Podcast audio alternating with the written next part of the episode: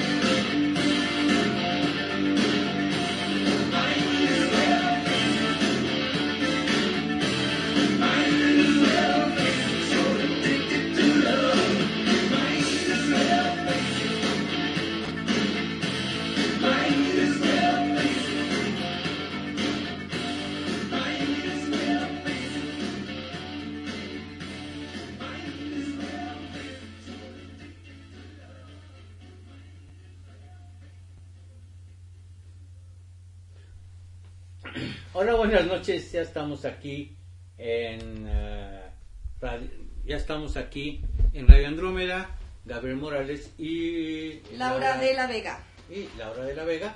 Hola, buenas noches. Estamos ahora un poco bastante movidos, ya no traemos música espiritual, ¿sí? Y cosas de estas, porque pues mañana es Día del Amor y la Amistad, que fue como más bien como el Día del Amor y después ya le pusieron también de la Amistad, Ajá. ¿sí? Y definitivamente lo que hemos encontrado eh, es que hay adictos al amor. Es un apego que se da por ahí y como hemos visto, como hemos eh, eh, platicado en este programa, estos apegos al amor hacen sufrimiento. ¿Y cuántos sufrimientos no hay por el amor? Es que me dejó, es que me abandonó, es que no puedo vivir sin él, no puedo vivir sin ella, es el amor de mi vida, me voy a suicidar. Y hay gente que se suicida con este tipo de, de acciones.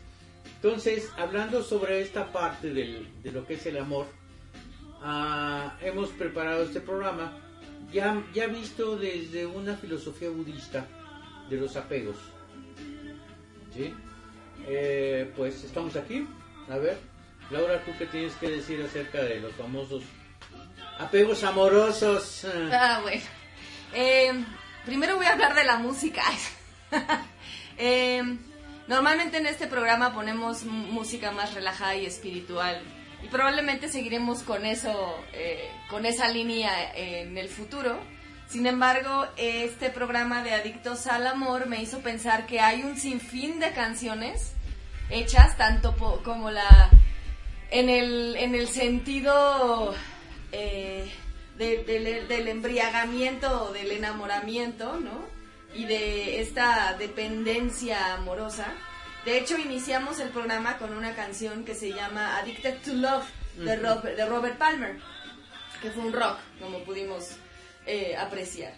Eh, y de hecho vamos a, aquí se van a empezar a, no, obviamente no va a ser este, vamos a ponerles rolas, porque para eso está cotorroleando, ¿no? Ponerles las, las rolas, pero las, eh, las canciones que van a estar de fondo en este programa son eh, canciones temáticas justamente en este, en este sentido de la adicción al amor. La que está ahorita de fondo es Wanda Shepard, eh, con una canción que se llama Hooked on a Feeling o Enganchada en un sentimiento. Entonces, em, es real, la adicción al amor es, es algo real, no es una fantasía. Ah, y puede ser tan, tan severa como llegar al, al suicidio, como bien mencionas tú. De hecho, el ejemplo más eh, extremo que se tiene, ¿no? Es Romeo y Julieta. ¿no? Sí. Tal cual, Sí, o sea, sí. la historia de Romeo y Julieta escrita por William Shakespeare allá en el siglo XVI, ¿no? En Inglaterra. Eh, yo creo que todo el mundo está familiarizado con la historia de Romeo y Julieta, ¿no? Este, este par de, de adolescentes realmente enamorados de familias que no se podían ni ver ni en pintura. Y al final, pues es la tragedia, ¿no? Los dos chicos mueren porque no les dejan eh, vivir su amor en libertad. Tan fácil como hubiera sido haberse ido de ahí, ¿no? Pienso yo. Pero bueno, a Don No, Shakespeare- pero entonces ahora el teatro perdería Claro. el drama, ¿no? Entonces, No, obviamente. no, no el drama, el conflicto. El conflicto, exactamente. No, no, no habría, eh, no habría conflicto. Entonces, eh, como a William Shak- Shakespeare le encantaba esto de del drama, ¿no? A sus máximas consecuencias. Pues como no tenían dos pies ni una carreta en donde subirse estos pobres, pues resulta que mejor se mataron. mejor se mataron, ¿no? Que era tal su amor que se mataron. Y sí, hay una hay un apego real, profundo, de una persona hacia otra. Esto sí se da, Con una frecuencia muy, muy alta. ¿Qué es lo que hace que los humanos tengamos esta contacto y este pegamiento ¿sí? que hacia, hacia otra persona, ¿sí? al grado de ser hasta posesivos. en un momento determinado. Sí. Eres mío o de nadie, o eres mía o de nadie. Sí, este término de eres mío, eres mía, ¿no? Se usa muchísimo. Y, y, y puede sonar, o sea, mucho de esto también, bueno, tiene, eh, el- eh, de- desde mi punto de vista, ¿no? Eh, y tomando un poco la idea budista de, de los apegos, ¿no? El, el apego existe por dos vías. Una es la vía física porque el enamoramiento genera una serie de hormonas y sustancias eh, que secreta nuestro cerebro que nos generan bienestar y, y euforia. ¿sí? Y eh, estas sustancias son adictivas. O sea, científicamente ya está comprobado que eh, las, lo que son las endorfinas y las serotoninas No, las dopaminas. las dopaminas, perdón, claro, las dopaminas y las endorfinas que se secretan y hay otras muchas más. De hecho, este Sí, son unas... Por ahí está, ya está la fórmula, ya se sabe cuáles son las hormonas que, provo- que provocan este enamoramiento para, para hacer este apego.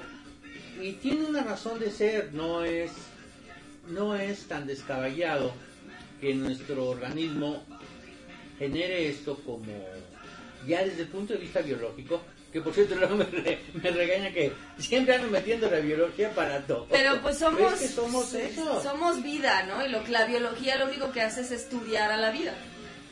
Sí. Pues. Eh, aquí tengo en la Wikipedia, en la fuente de información que generalmente eh, utilizo, me puedo meter a sitios de psiquiatría eh, y de hecho me he metido, pero la Wikipedia está explicado más eh, coloquialmente. Ujú. No siempre, ¿eh? No, Acuérdate no, no, nos hemos, eh, yo me he encontrado con algunas definiciones en Wikipedia Muy densas. muy densas, Pero- muy, muy densas. Déjenme, perdón, igual voy aquí a voltear el microfonito porque me da un foquito eh, justo en la cara y ya está me está deslumbrando. Sí, el micrófono tiene un foco porque una lucecita de cuando está conectado. Bueno. Eh, el, el enamoramiento es un estado emocional, mental, ¿no? Eh, que es surcado por la alegría, intensamente atraído por otra persona que le da satisfacción de alguien quien pueda comprender y compartir tantas cosas como trae consigo la vida. Desde el punto de vista bioquímico, se trata de un proceso que inicia en la corteza cerebral, pasa al sistema endocrino, al sistema de las hormonas, y se transforma en respuestas fisiológicas y cambios químicos ocasionados en el hipotálamo mediante la segregación de dopamina. ¿sí? Eh, los síntomas, y sí se maneja como una enfermedad, de hecho esto de este, el mal de amor, está mal de amor, no es, no, no es erróneo. No, no es erróneo. No, es- es- Tienes mal de amor. El mal de amor, exactamente, ¿no? Eh, y los, los síntomas, ¿no? Eh, de, de esta enfermedad es un intenso deseo de intimidad y unión física con el individuo, tocarlo, abrazarlo, besarlo y también las relaciones sexuales. Intenso deseo de reciprocidad, que el individuo también se enamore del sujeto. Intenso temor al rechazo. Intenso todo, ¿ven? Pensamientos frecuentes e incontrolados del individuo que interfieren en la actividad normal del sujeto.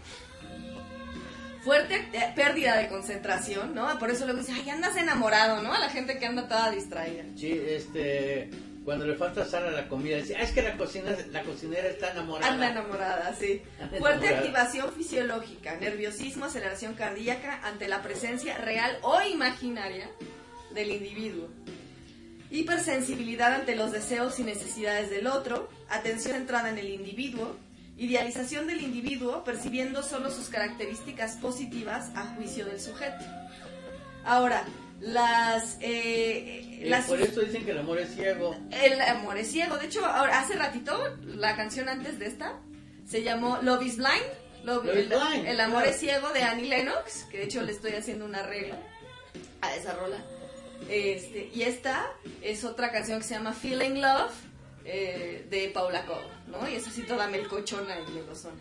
Sí. Eh, ahora, la- eh, lo que es eh, las sustancias químicas ¿no? que juegan en, en este proceso eh, son la fenile, feniletilamina, feniletilamina. Esa es la que... Yo no la puedo pronunciar. No, Yo no la puedo pronunciar, se los puedo garantizar. Son palabras que nunca me van a salir. Bueno, feniletilamina, eh, las, que, que obliga la secreción de la dopamina o la norepinefrina, que por sus efectos se parecen a las anfetaminas, las cuales producen un estado de euforia natural cuando estamos con nuestra pareja. Sí, es cuando sentimos que se nos sale el corazón, que sentimos cosquillas en la panza, que suspiramos que todo suspiramos el tiempo. todo el tiempo. Exacto, ¿no? Y bueno, al igual que los, eh, hablando ya de, este, obviamente de la biología y cuestiones de, este, de genética, ¿no? Eh, que al igual que todos los animales y seres vivos, ¿no? Llevamos en nuestros genes el instinto de procreación y Eh, descendencia, Es exactamente. que es el principio que causa eh, el sentimiento, el, enamoramiento, ¿no? Aunque eh, los, los Homo sapiens, ¿no? o sea, los seres humanos, podemos tener relaciones que no necesariamente terminan en la, en la procreación, ¿sí? Eso ya es una, bueno, puede ser una decisión consciente o puede ser que este, no, no se pueda, ¿no? Procrear, cualquiera de las dos. Pero eso no eh, impide que se tenga la necesidad, ¿no? De, de reproducirnos y procrearnos, porque es el sentido de la vida misma, ¿no? Sí, eso ya viene, viene del paquete. Exactamente. Entonces, eh, el problema radica, y, y todo este, el sufrimiento viene, ¿no? Eh, cuando eh, ese eh, amor no es correspondido, cuando ese amor termina, ¿no? Cuando la persona amada, eh, el objeto del afecto no está, por cualquier circunstancia, ¿no? Está lejos de nosotros, se terminó la relación, no, somos correspondidos, este, se lo llevaron preso, este, se murió, no sé, tuvo un accidente, está en coma, lo que sea, ¿no? Pero Eh, ahí está esta, esta película toda melcochona. Que ay, cómo me. La verdad, eh, Ghost, el, el, el fantasma del amor, o cómo se llamó esta. Sí, sí, se llamó este... Ay, pues no me acuerdo, a ver, espérame. Sí. El fantasma del amor no creo No, que no, se llamara no, así. ah, eh, La sombra del amor le pusieron en español. La sombra del amor, pero tenía otra otro nombre en inglés. En inglés es ghost, es fantasma. Ghost, fantasma, Ghost. Claro, porque se muere el, el individuo. No, Sí se Sí muere, se el- muere él, ¿no? él. y este y la chava anda toda este que no sabe ni, ni qué hacer ni, ni, ni quién por es. sale el sol.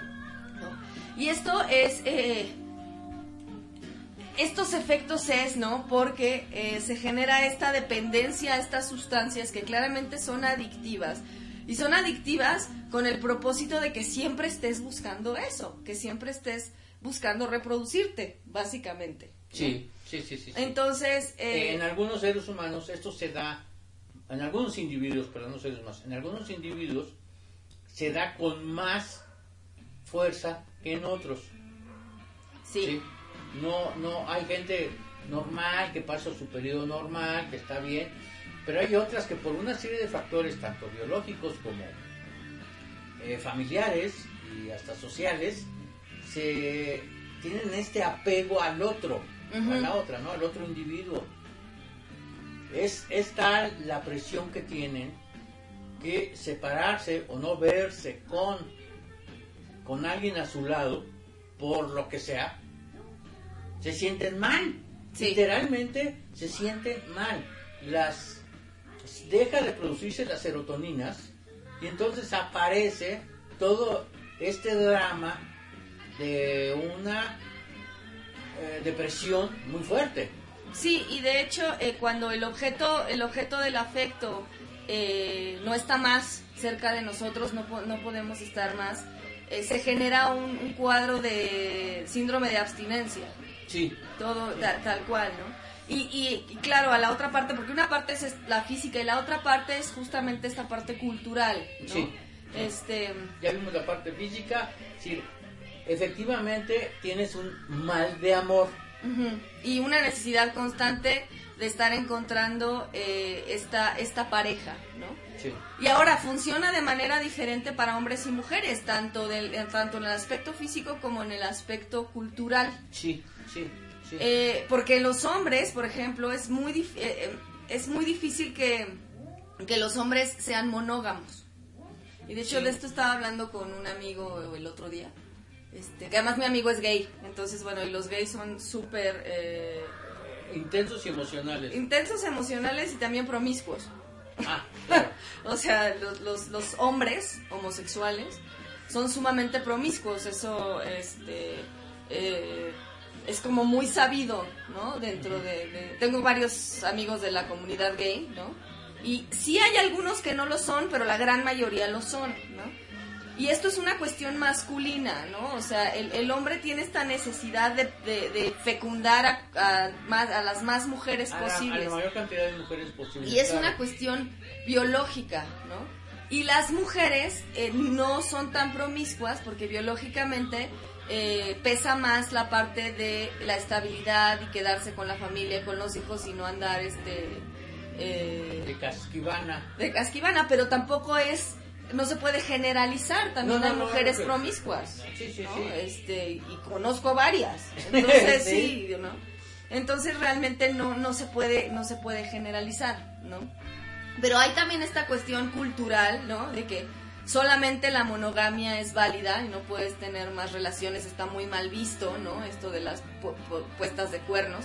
Y es una doble moral, ¿no? Porque todo se pone en el cuerno, pero está muy mal visto si alguien se entera y todo esto. Pero esto es, pero esto es una cultura totalmente abramcista, machista, que viene de estas culturas, aunque también hay otras culturas no necesariamente eh, abramcistas que le dan peso, que le dan mucho peso a la monogamia pero hay otras culturas que también lo tienen, es decir, que no tienen esta tradición judío-cristiana, musulmana, para ser, para ser específicos, que esto ocurra. Y tiene algo de razón porque la mujer está esperando la protección del macho. voy a hablar en términos biológicos. La hembra está esperando la protección del macho. Que yo no entiendo de dónde salió eso si las hembras siempre hemos sido más fuertes que los machos. Eh, y para mí es más, más que biológico, es sumamente cultural. Es sumamente cultural porque, o sea, una hembra defendiendo a su cría. O sea, es muchísimo más fuerte, violenta que cualquier hombre, ¿eh? Dice el dicho, cuando la perra, no el perro, cuando la perra es brava, hasta los de casa muerde.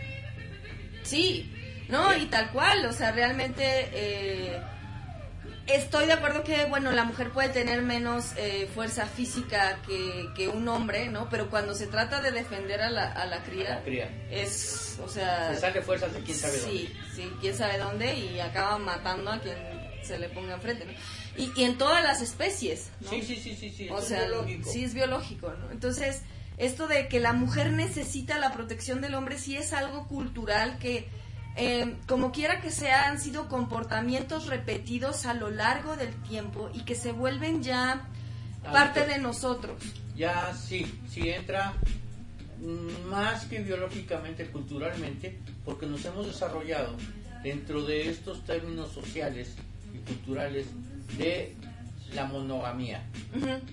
Entonces, se genera, entonces estamos aquí, ¿no? Con dos frentes bastante fuertes, ¿no? Tenemos esta parte biológica que sí genera un apego.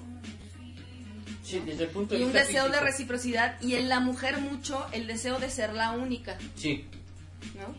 Y, eh, y aparte, ¿no? Se tiene toda esta cuestión cultural, ¿no? Entonces, con estos dos frentes, pues vivimos eternamente en conflicto cuando llega este momento de encontrar a alguien que nos gusta, que nos identificamos, que nos sentimos atraídos. Que nos sentimos bien, que están todas estas hormonas que no puedo repetir los nombres porque están muy difíciles para mí. sí, todo esto, todo esto que empieza a revolverse dentro de que cambia toda la química, porque es un cambio químico como tal dentro del organismo. Por eso es una es un mal de amores por estar en ese, en ese enamoramiento de la pareja. Y ese enamoramiento es porque una vez que llega la cría, ambos cuiden a esta cría que es muy vulnerable. No es, si la cría, la cría del, del Homo sapiens, la cría del ser humano, es una cría muy vulnerable. No, no termina de desarrollarse completo en el vientre, en el vientre materno. No es como los tigres o como los elefantes o como los caballos que ya salen y ahora ya estoy listo para, para vida. justamente al andar eh, bípedos, la cavidad de la mujer no es lo suficientemente ancha para que el, el feto se desarrolle más. Entonces termina de desarrollarse fuera de, de la madre. Y para que los hijos no se sientan abandonados, es decir, es tan, es tan importante la, la reproducción en la biología que lo que hace la, biología del ser humano es ambos cuiden a la criatura. Por eso te voy a meter un montón de hormonas ahí al hombre y a la mujer para que sientan este enamoramiento hacia la pareja y no se juyan barbiles y vulgares cobardes. Se da, porque se da muchísimo, pero en términos generales, esta es la programación del famoso enamoramiento. El enamoramiento tiene que ver con la cría. Sí. ¿Sí? De ambas partes. Pero es tan fuerte que crea apegos. Sí. Y, eh, diga, y el conflicto y el sufrimiento viene justamente de no saber manejar esos apegos. ¿no? Eh, primero que nada, eh, este sentido de idealización que el mismo proceso biológico eh, el mismo proceso biológico nos lleva a, ¿no? De esto de ver solo las, las características positivas de la otra persona. Eh, es, es, un grado de idealización, ¿no?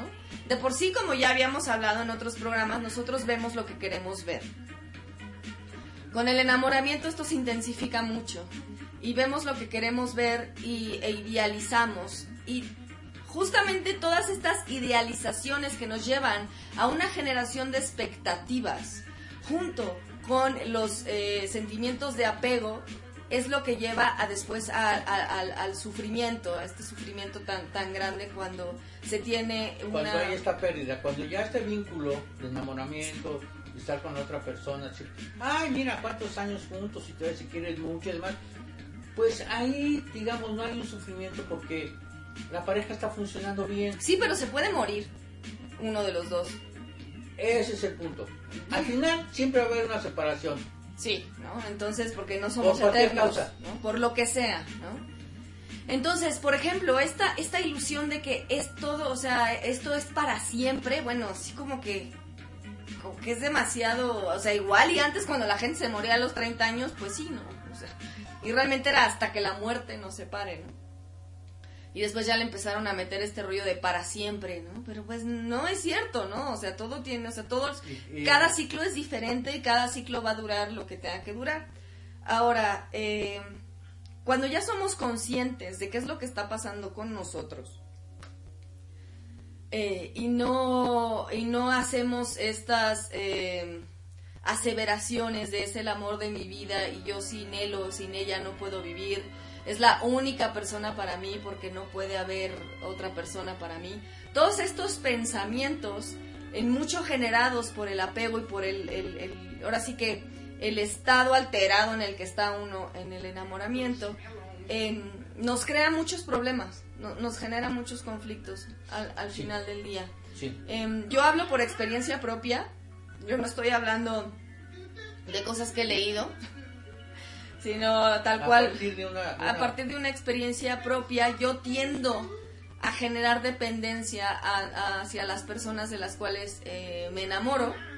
Eh, mi proceso de enamoramiento es demasiado intenso, por eso soy artista, por eso hago música, ¿no? por eso soy músico. Em, entonces, eh, eh, el, el- el, um, el proceso biológico para mí es, es algo muy, muy fuerte. El proceso químico. El proceso químico es algo muy fuerte y, y antes, cuando yo no tenía esta conciencia de los apegos, ni de cómo funcionaba esto, ni la raíz, ¿no? De, de los sentimientos del apego y tenía todas estas ideas culturales del amor de mi vida y tengo que encontrar una pareja para toda la vida. Aunque en mi familia no se me inculcó eso, pero yo no, o sea, mi, mi, mi vida también corre en otros círculos sociales, ¿no? O Sí, sea, claro, claro, claro. Entonces- claro, no es nada más el círculo familiar. No, entonces en ese círculo social, al final de cuentas, eso seguía muy, eh, sigue, ¿no? Eh, muy fuerte, ¿no? De ¿y por qué estás soltera? ¿Y por qué sigues soltera? ¿Y cuándo te casas? Y todos estos rollos todavía siguen ahí. Entonces yo me la pasaba muy mal, o sea, todos mis procesos de enamoramiento hasta hace poco fueron fueron terribles, ¿no? Este, fueron buenos mientras duraba el momentito, ¿no? Pero al final de cuentas no La adicción estaba la, adicción estaba presente. Entonces, el hecho de que yo no era consciente de esta adicción ah, me llevaba a comportarme de forma histérica y errática, ¿no? Eh, obviamente ocasionando dramática. ¿no? Ocasionando un montón, un montón de, problemas y conflictos. Cuando me hice consciente de esto y después de justamente el, último rompimiento de, mi relación de cuatro años, em, me hizo estar muy consciente del proceso de desapego. Fue un, un, proceso duro, difícil, un síndrome de abstinencia muy fuerte, pero sabía que era un proceso que iba a tener un final, que no era eterno. ¿sí? que el dolor iba a pasar, que solo era cuestión de soportarlo y de estar ahí y, no quedarme eh, no quedarme encerrada en mi cuarto llore y llore y llore, sino de alguna manera em, buscar fuerza de la flaqueza, em, romper con las rutinas, eh, generar nuevos hábitos, generar una, nueva vida, ¿no? De alguna manera. lo que se, se cambia tus hábitos, cambia lo que estabas haciendo, no vayas a los sitios que ibas con él, no rompe todo lo que tenías para que el inconsciente no esté repitiendo patrones. Exactamente. ¿Sí? Pero, pero esto es, eh, y aquí es donde viene este sufrimiento del amor, esta adicción al amor, decir es que si no tengo una pareja a un lado, si no estoy con alguien, me voy a morir. ¿Por qué? Porque mi cuerpo está requiriendo de este tipo de hormonas y de todo este tipo de química que me pone eufórico. Igual que la cocaína, igual que el alcohol, igual que todas estas sustancias para llegar a un momento de euforia. Pero realmente estamos ante la presencia de una dependencia, de un apego, y este apego es justamente el que da sufrimiento.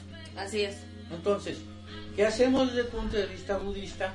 Lo primero que tú hiciste, lo hiciste bien, asumir y estar conscientes, tengo un apego. Sí. ¿Y ahora qué caramba voy a hacer con este triste apego? ¿Sí? Lo, voy, lo, lo necesito manejar.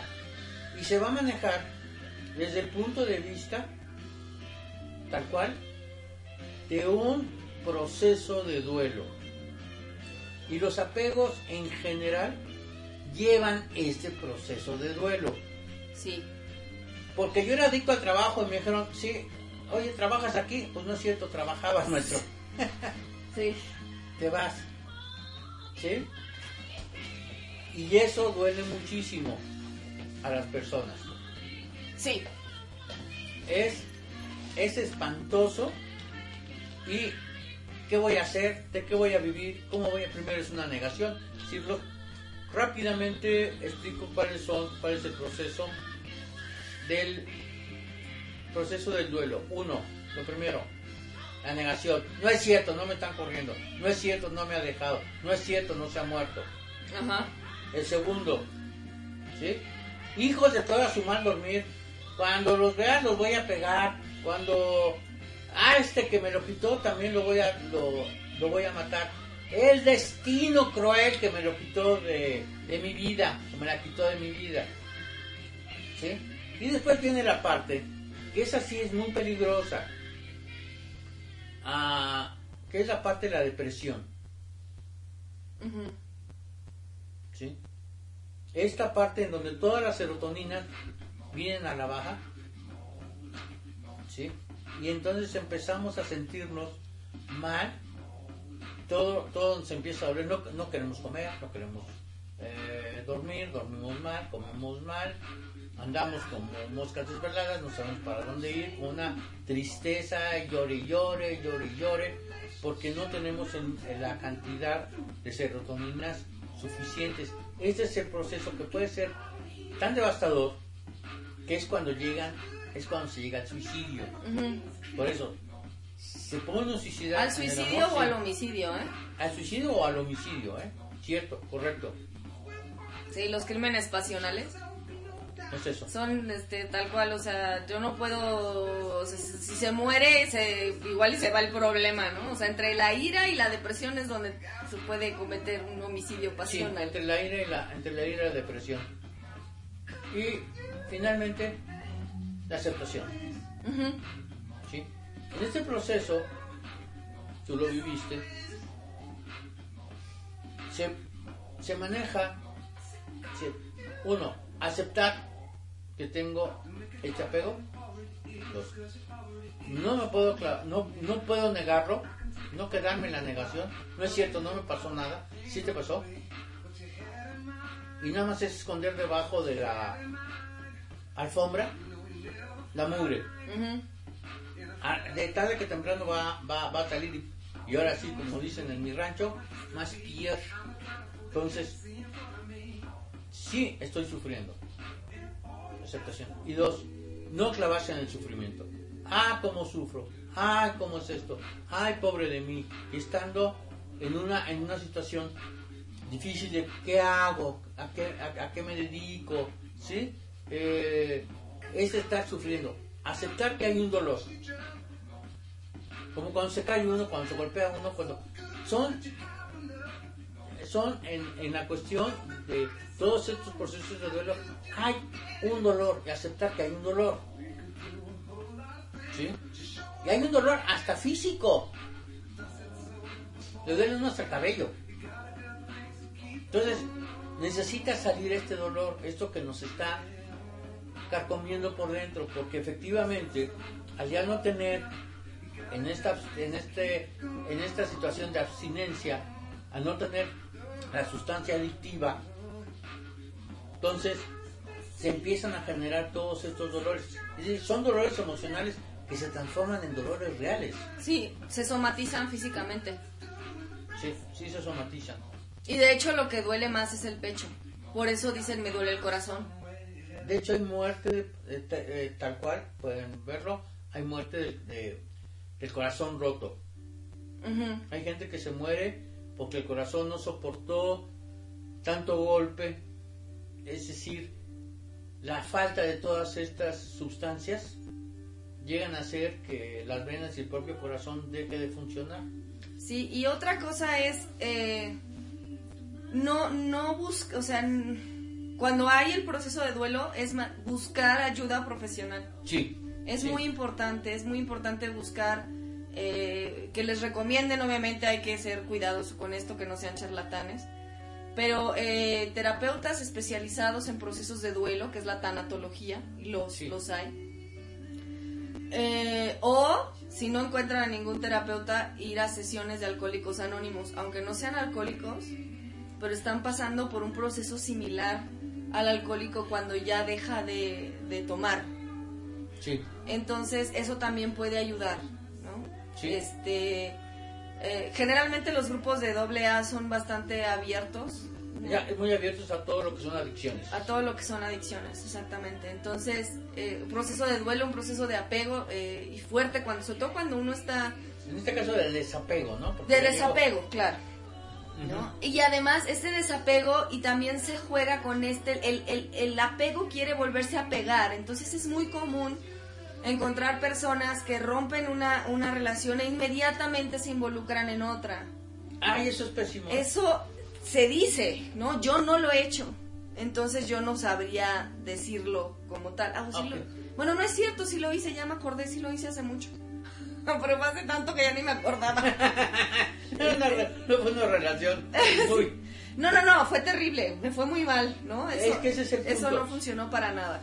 Eso de que un clavo saca otro clavo, No, no es cierto, porque cierto. eh, al final de cuentas uno, uno trae la inercia, ¿no? De lo anterior y este y busca nuevamente apegarse y el y al final del día el apego no trae consecuencias positivas en la vida, por donde lo veas. Sí. Ahora, desde el punto de vista budista, el hacer meditación, Sí, claro. ¿sí? esto, es- esto, es- esta meditación ayuda a que el dolor vaya, se vaya mitigando, no va a desaparecer, pero sí se mitiga. La Porque se está haciendo una conciencia por el proceso que se está pasando. La, exactamente, exactamente es eso. La meditación te hace consciente de esto. Y lo primero es que cuando hay dolor por, un, por una pérdida de un, de un ser querido, ¿no? De, de- en este caso, de una pareja que es como muy fuerte también, este, eh, es hacer, aceptar el dolor, como tú bien decías, hacerlo mío. Este dolor es mío. Este dolor es mío. Eres mío. Y cuando uno se apropia de su dolor, el dolor no se apropia de uno. Exacto, porque Es- esto uno lo está haciendo consciente. Está, exactamente. Y, a la- y en el momento de meditar, a mí lo que me pasaba era que sentía el dolor muy, muy, muy, muy intenso, ¿no? Y estaba meditando con eso y lo, estaba no apapachando, pero sí aceptándolo, ¿no? Y diciendo, no te estoy negando, aquí estás, eres mío, eres parte de mí ahora. Y de alguna manera eso fue disminuyendo, disminuyendo, disminuyendo. Eso es lo que pasa cuando nos hacemos conciencia de las cosas. Por eso este programa es la sabiduría budista hoy, despertando conciencias. Es porque te echas un clavado en ese inconsciente maldito. Y justamente en ese punto es cuando dices, ¿qué es lo que me está usando a mí? Y no es lo que estoy usando yo.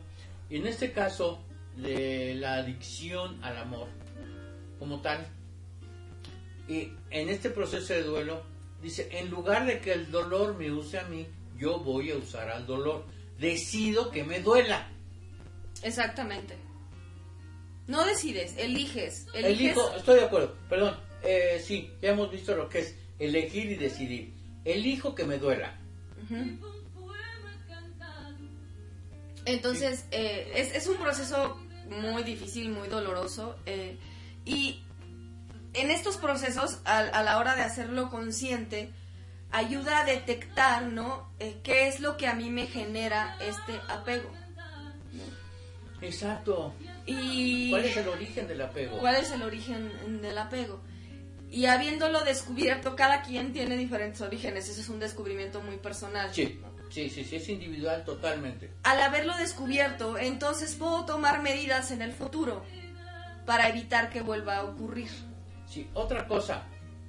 Aquí es cuando viene el proceso de las preguntas. ¿Sí? En, en este, en este proceso budista, ¿cuáles son las preguntas que necesito hacer? Preguntarme a mí mismo por de dónde es el origen de este apego. Exacto. ¿Sí? Sí. ¿Qué está pro- ¿Es realmente porque yo necesito a esta persona? ¿Qué es lo que me daba esta persona? ¿Cómo es que llegué yo a esta a este apego? ¿Por qué está aquí este apego?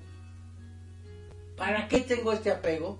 Y todas las preguntas sobre este apego, sobre este amor, sobre esta persona, sobre esta adicción que tengo al amor.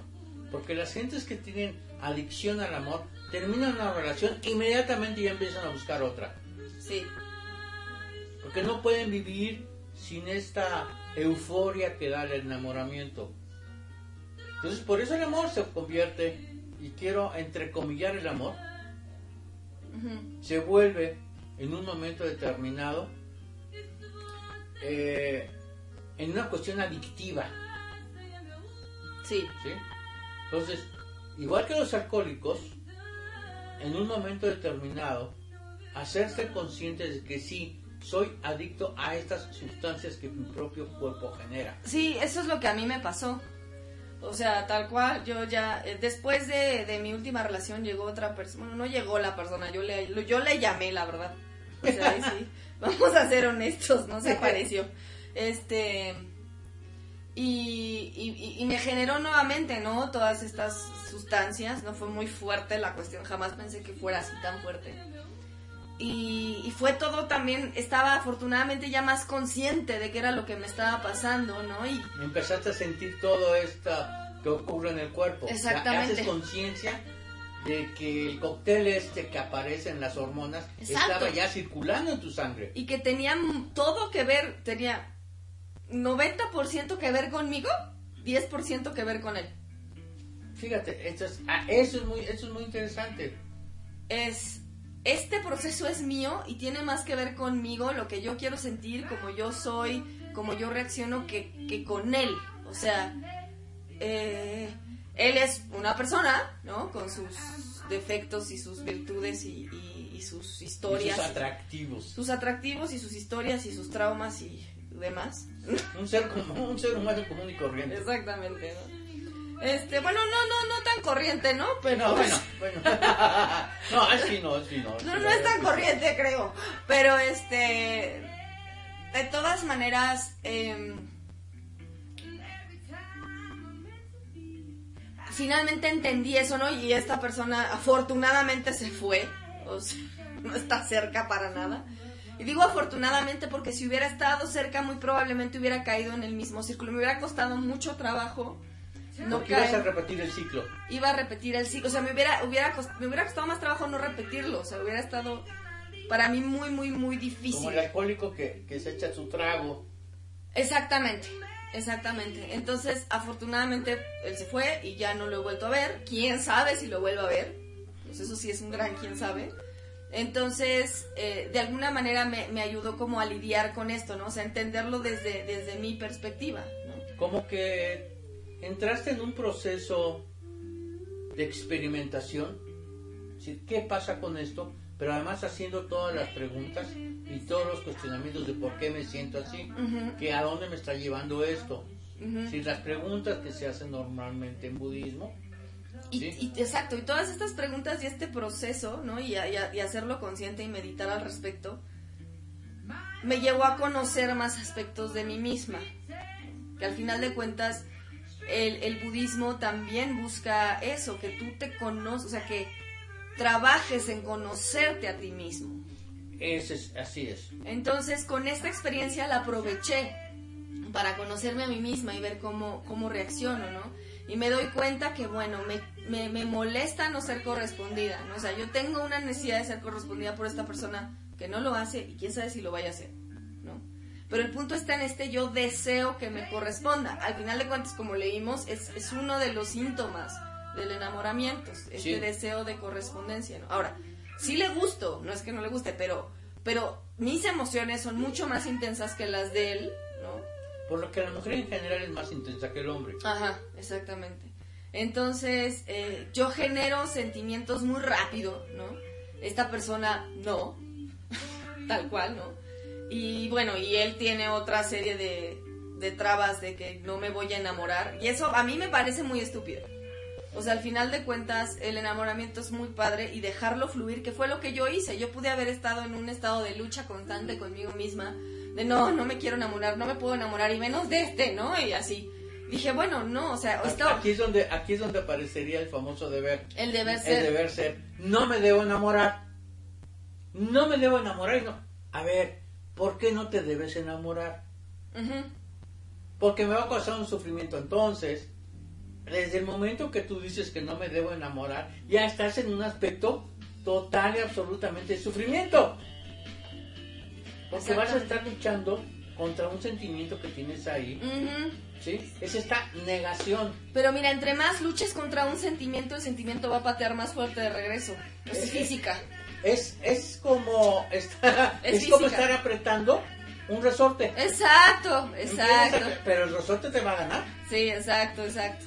Entonces, eh, obviamente, pues deci- decidí, ¿no? Con, con toda esta experiencia, dejarlo fluir, ¿no? Y, y saber cuándo mi, o sea, que mi comportamiento estaba, más bien que mi percepción estaba alterada por, eh, por todas estas sustancias que tenía yo en la cabeza. Y lo aproveché, lo aproveché, salieron dos canciones muy buenas de esa experiencia. La Bueno, verdad.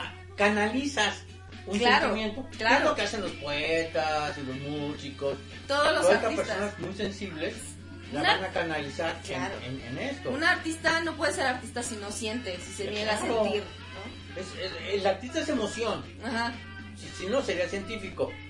Sí. Entonces, eh, y se puede hacer las dos cosas, Así, ¿eh? a donde voy es que sí se pueden ser las dos cosas. Porque no somos, ¿no? Pero si finalmente en la ciencia no vas a meter la pasión y la emoción, para eso está el arte, ¿no? O sea, Sí. tiene, tiene como su lugar y su momento. Y con todo esto, ¿no? Finalmente me di cuenta eh, al, final de cuentas la relación a distancia, ¿no? Hablando con él por chat y todo esto, pues, es bastante insatisfactorio. Sumamente insatisfactorio. Porque no hay un contacto físico. Sí. Y, en, este enamoramiento el contacto físico es muy importante. Juega un papel muy, muy importante. Y además él es cero compartido. O sea, yo, yo soy mucho de dar, compartir, este, y, y él nada. Entonces, eso, eso me generaba también, y estaba muy consciente de los sentimientos de frustración constante, ¿no? Y, y es un constante soltar, o sea, es soltar, soltar, soltar, o sea, vuelvo a agarrarlo, ¿no? O sea, el apego vuelve a querer estar apegado de otra vez. Y es un soltar constante, constante, constante. Pero hay que estar muy conscientes, ¿no? O sea, es lo que Em, me sirvió todo este experimento, estar muy consciente de cuando el apego estaba ahí ya, o sea, ya iba derechito y nada, nada, o sea, antes de llegar más lejos, ¿no? Retírate, desapego, desapego. Y eh, fue un proceso muy interesante para mí. Em, muy aleccionador. Muy aleccionador, ¿no? Poco a poco, eh, gracias a la distancia, el tiempo y a no aferrarme, o sea, buscar no aferrarme, pues empecé, eh, todas las sustancias finalmente, gracias a que la persona no está cerca, em, ya eh, no se secretan, o sea, tal cual se dejan de, no hay, secretarse. No hay, el, uh, el, estímulo para que empiecen a secretarse estas sustancias. Pero solo si yo soy consciente que el estímulo no está ahí. Justamente tú vas a, tú vas a elegir la, la respuesta en función del estímulo. Si el estímulo está mucho más lejos, es más fácil, es mucho más fácil elegir la respuesta si lo tienes aquí enfrente. Te da tiempo de hacer esta, este gap, ¿sí? Para poder tomar esta decisión, este espacio, este espacio para poder tomar la decisión. Exactamente. Y este... Y es y, la gente normalmente, ¿no? Tengo un amigo que está pasando por un periodo de desapego, que terminó una relación. Este. El no hacernos historias en la cabeza con respecto a lo que nos está pasando. Esa es otra. Es muy importante. Tanto en el proceso del enamoramiento como en el desapego. Nos encanta armarnos historias.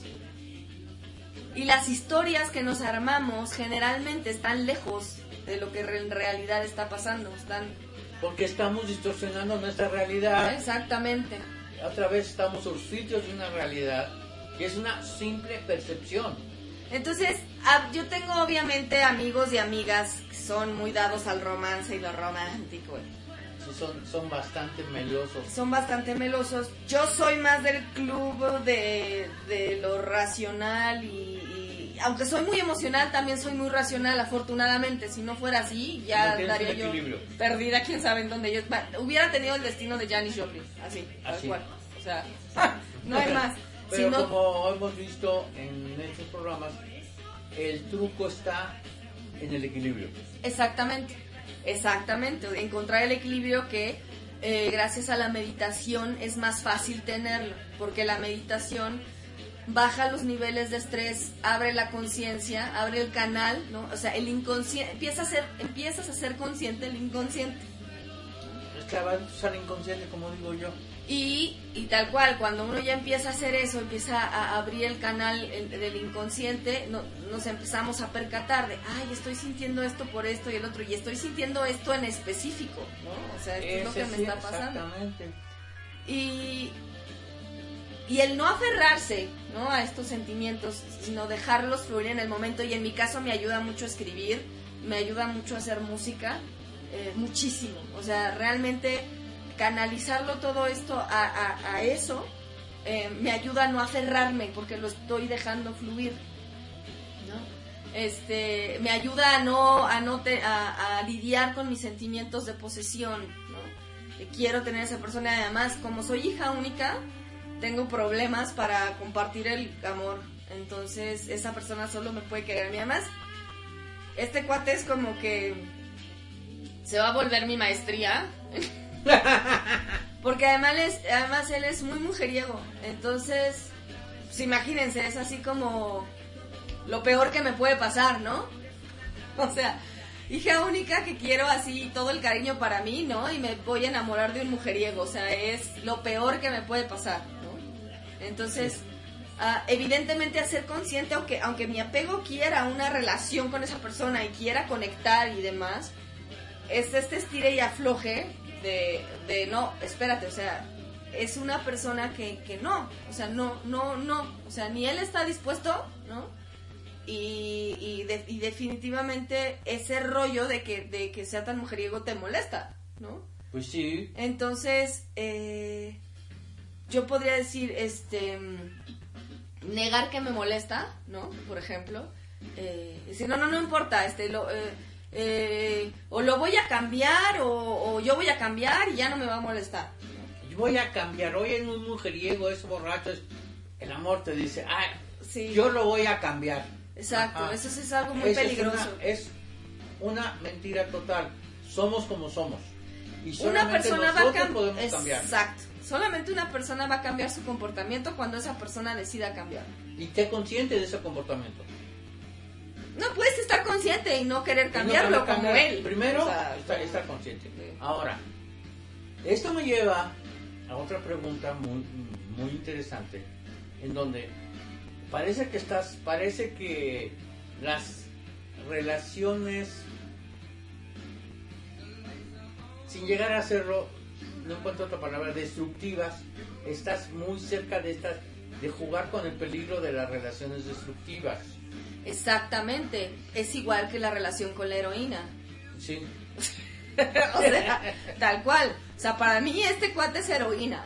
O sea, es una inyección directa a la vena. O sea, tal cual. Entonces, este apego, esta adicción al, al- al amor, ¿no? A la persona, a la relación, es lo que es lo que genera que sea destructiva. exactamente. Porque no estás, tú no estás, como decía mi terapeuta, tú no estás manejando el camión. El apego, la dependencia es quien está manejando, manejándote. Sí. ¿no? O sea, cualquier adicto a cualquier droga, porque el amor es una droga también, una Sí, serie de sí, drogas. es muy droga. Es un droga. cóctel de drogas, de hecho. No es una droga, es un cóctel de drogas. ya los vimos. Entonces, este cóctel de drogas eh, entra, yo por eso lo tra- la trato en mi caso, yo llevo con respecto de esto del enamoramiento vida de alcohólico, o sea, de alcohólico no, este, en- ¿cómo se llama? En recuperación. Sí, tú eres Este- una enamorada en recuperación. Y, y me la voy a pasar ahí, ¿no? Entonces, por ejemplo, en mi caso, ¿no? Y aquí están como las, las dudas, ¿no? O sea, cómo no generar una relación destructiva, cómo manejar el apego. Eh, e- es un aprendizaje constante, pero de alguna manera he llegado a la conclusión, ¿no? Y, y a veces la gente me ve así como, como raro, ¿no? Te digo, todos mis amigos románticos, ¿no? Ah, sí, todos los. Todos los. Pues he llegado a la conclusión de nada más tener relaciones del momento. Ahora, ¿cuántos momentos sean con la misma persona? ¿Quién sabe? ¿no?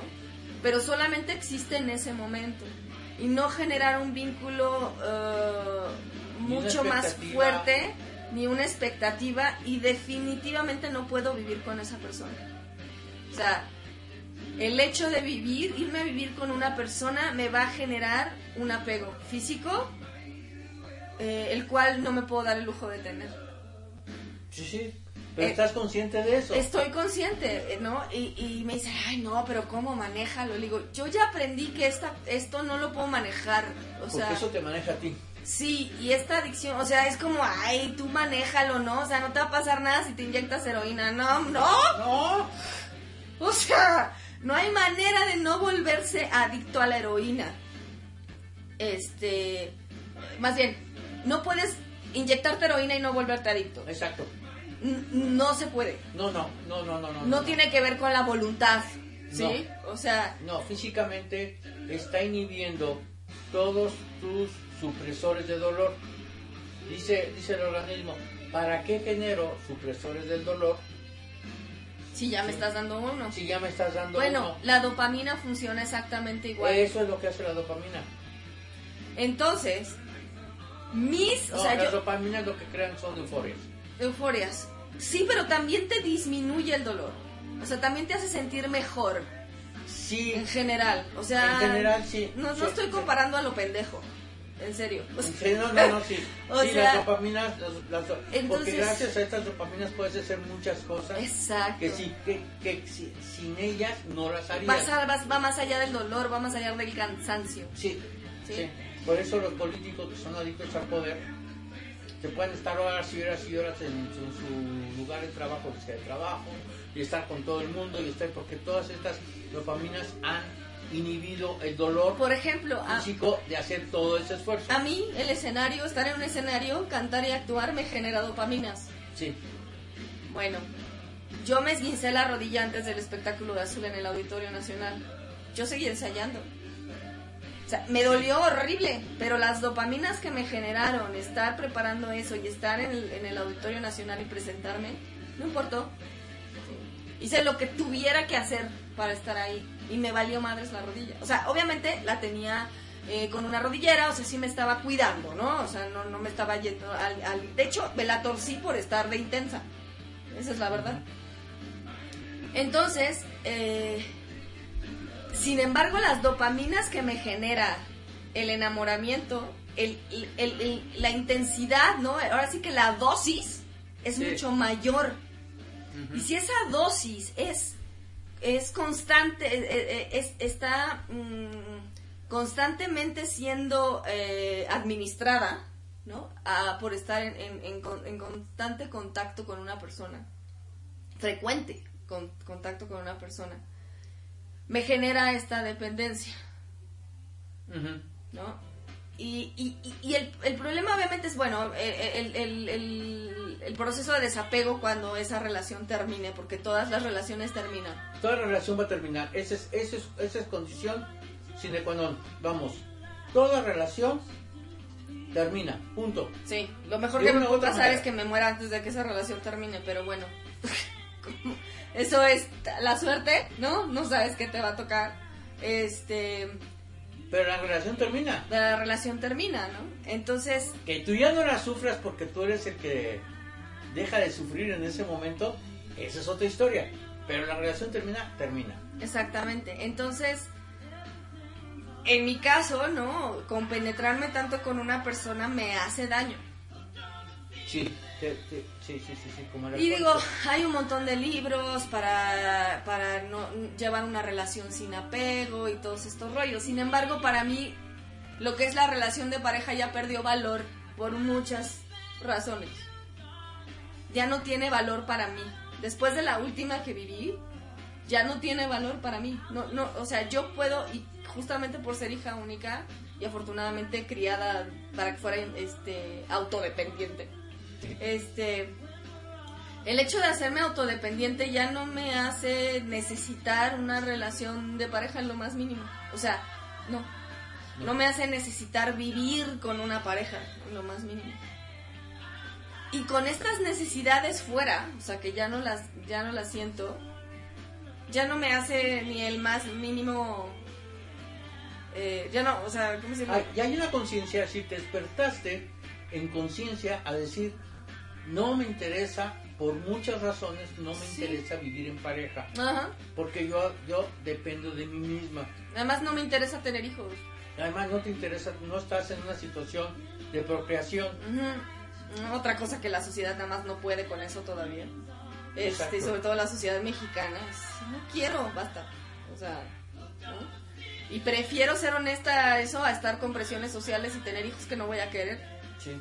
Eh, tenemos a alguien por acá de Radio Escucha. ¡Ah, qué bueno! Ya no nos dejaron tan solitos. ¿Sí? Eh, si alguien nos está escuchando, debajo de donde dice eh, Broadcaster, hay de- en color como ladrillo, hay una unos globitos, ¿sí? Que es ahí donde podemos, nos pueden dejar sus comentarios en el chat. Incluso ah, lo platicamos aquí al, al aire de lo que ustedes nos están diciendo en el, en el propio chat. ¿Sí? Ay, Pues, chat. ¿Por qué dices gato en, en francés? chat. El, el chat de chatear. En el chat vamos a estar, con mucho gusto les podemos eh, comentar todo lo que ustedes nos eh, digan por acá. Si tienen alguna pregunta. Alguna pregunta, algún comentario de lo que estamos diciendo sobre la adicción del amor y es y cómo el budismo ayuda a estos desapegos amorosos sobre el proceso de duelo. ¿Sí? Eh, muchas gracias por estar acá. tengo aquí un problema. Seguimos, espero que sigamos conectados porque parece ser que yo aquí perdí la conexión en mi computadora. Entonces, no sé, espero no hayamos perdido la, la conexión del programa porque eso sería triste. Eso sería muy triste. Sí, eh, de hecho, si lo... ¿Necesitas ayuda? En O'Reilly Auto Parts te ayudamos. ¿Necesitas algún consejo? Te aconsejamos. Nuestros profesionales en autopartes están siempre disponibles para ayudarte a encontrar lo que necesites. Excelente servicio al cliente es solo una de las ventajas que ofrece O'Reilly Auto Parts. Los profesionales en autopartes. Oh, oh, oh,